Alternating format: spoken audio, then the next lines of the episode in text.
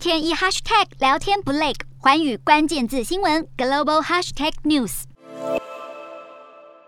中共战机频繁扰台，五月三十号竟然有三十架次的中共军机侵扰我西南空域，创下今年第二高的纪录。中国解放军东部战区发言人施毅却把矛头指向台湾和美国。解放军在微博的发文还说，近来美国频频在台湾问题上搞动作，说一套做一套，明里暗里怂恿支持台独势力，将把台湾推向危险境地，自身也将面临严重后果。不过时机点就这么巧，共机大举骚扰，刚好是美国参议员达克沃斯访问台湾期间，有日媒在中国例行记者会上提问，表示达克沃斯率团抵台访问，并且拜会总统蔡英文。中国外交部发言人赵立坚对此眉头一皱。总统蔡英文则是在会见达克沃斯时提到，美国正在规划国民兵与台湾军方合作，在中国威胁升高之际，深化和台湾的安全关系。外引述台湾媒体先前的报道，指出台湾有可能和夏威夷国民兵成为专案计划的合作伙伴，但相关细节为何，目前并不清楚。达克沃斯则是强调，美国会在军事上支持台湾，也会与台湾站在一起。